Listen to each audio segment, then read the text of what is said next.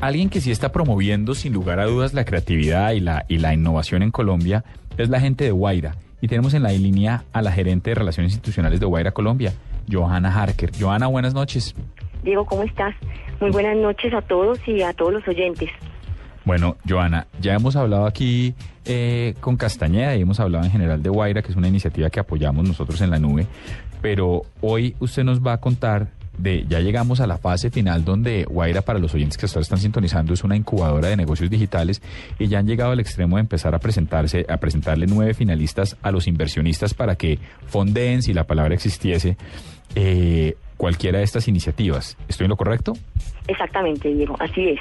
¿Cuáles son estos nueve proyectos que vienen? Cuéntanos un poquito y, y, simplemente enuméranos porque tan apoyamos Guaira que los vamos a tener a los nueve. Tres hoy, tres mañana y tres el lunes. Perfecto. Entonces, a ver, te cuento. Ya en la etapa final de aceleración, lo que hacemos es presentar estos proyectos que ya están listos ante los inversionistas.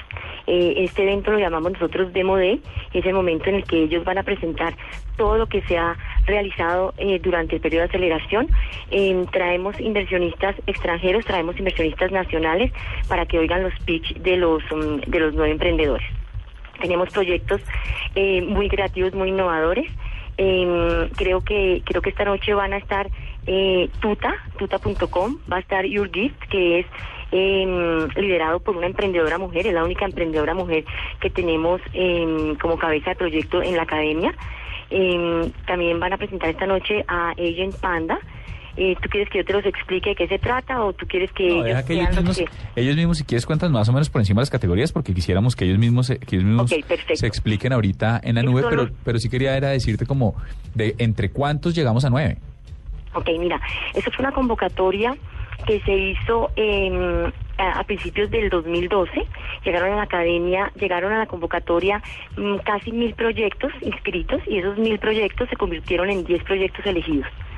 Eh, de esos proyectos, eh, uno salió de la academia eh, y nueve siguieron en la aceleración. Y esos son los nueve que vamos a presentar el 21 de febrero en el Demo Day.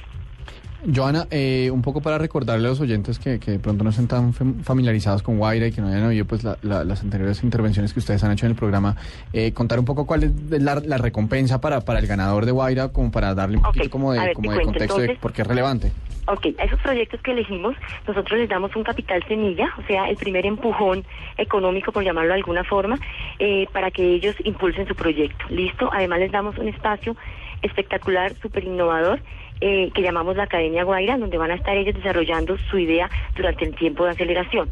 En este espacio cuentan con las herramientas técnicas y administrativas, son, sus oficinas durante este periodo, em, y además les damos todo un, todo un paquete, digámoslo así, de formación de la mano de capacitadores, de mentores que los ayudan a desarrollar y a fortalecer la idea para estar preparados ya para la etapa final que es a la que llegamos, que es, el, es la presentación ante inversionistas. Joana, una vez los proyectos hayan funcionado, ¿qué compromiso tienen ellos con ustedes por dar ese primer impulso, por ofrecer tantas facilidades y, un apoyo tan grande?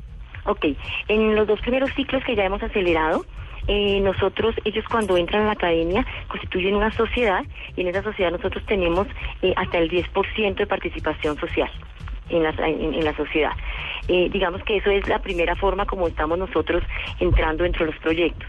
Em, además, ellos tienen, tenemos un derecho, digamos, de, de, preferencia, no exclusividad, en donde los productos nos ofrecen primero a, a, Telefónica y Telefónica toma la decisión si los toma o no los toma eh, y después pueden, eh, sin ningún problema, eh, ofrecerlos a la competencia. Entonces no es exclusividad, pero sí es preferencia, como hoy primero Telefónica lo que están dando estos productos.